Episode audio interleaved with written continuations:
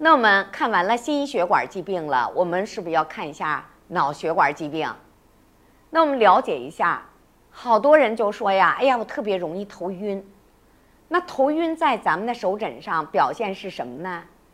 特别好记，大家看一下，在咱们的心脑线，也就是二线的始端出现了什么大岛纹儿。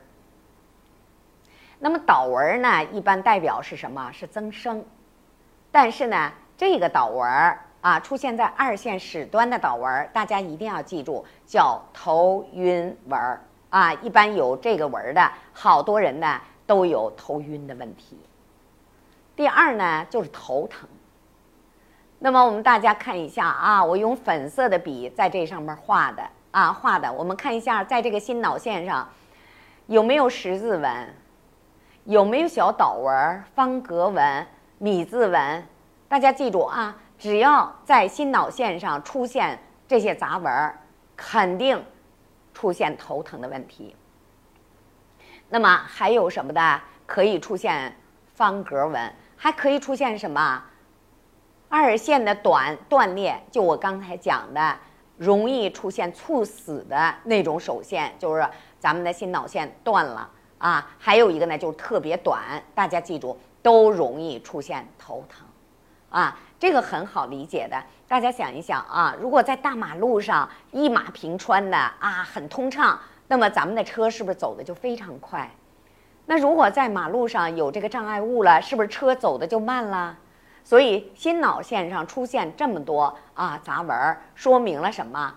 它的传导出现了问题，就是传导慢了嘛，所以就出现头疼的问题、记忆力下降的问题啊。那么还有一个什么呢？就是如果在老人的手上出现这样，还有什么呢？就是脑萎缩啊、腔隙性脑梗的问题。那还有一个呢，就是偏头疼。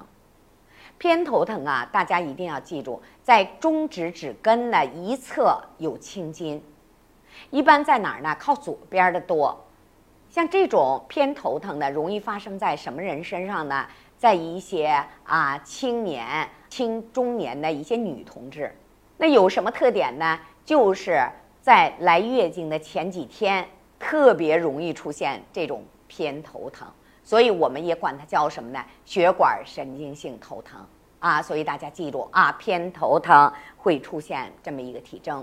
脑动脉硬化呢，我们大家看一下，脑动脉硬化有两点我们可以记住。那么第一个呢，就是中指的第一指节血管呢延伸向上，超过了指节的三分之一。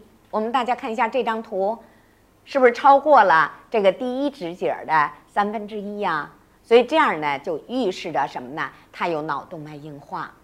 那么确诊率最高的是这个第二点。我们大家看一下，目诊黑经的上缘儿出现了白色的圆晕，什么晕？是灰白颜色的圆圈儿，就是在上三分之一。大家记住，这是脑动脉硬化的一个表现。